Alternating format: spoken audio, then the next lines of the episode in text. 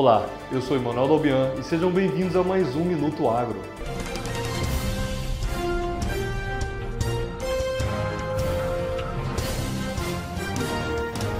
Mesmo diante ao crescimento das ofertas do algodão no mercado interno, as negociações da pluma seguem lentas.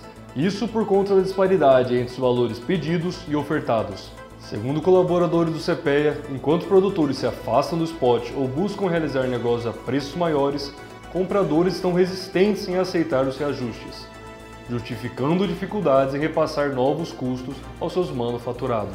Os preços internos do arroz em casca seguem oscilando, ora pressionado pela flexibilidade de alguns horticultores e menor procura, ora sustentados por outros vendedores quanto aos preços pedidos. Mas de modo geral, as quedas prevalecem. O cultivo da nova safra 21-22 começou de forma pontual no Rio Grande do Sul, enquanto em Santa Catarina a semeadura está mais adiantada, passando de 50% da área.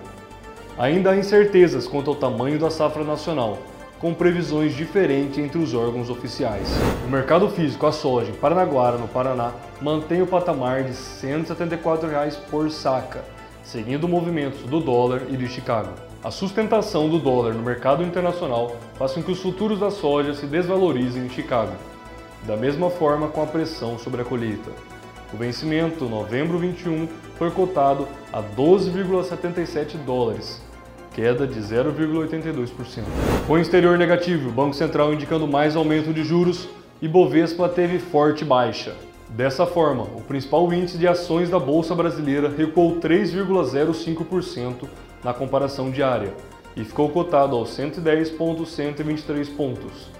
Enquanto isso, o dólar comercial teve valorização de 0,85% e passou de 5,379 reais para 5,424 reais.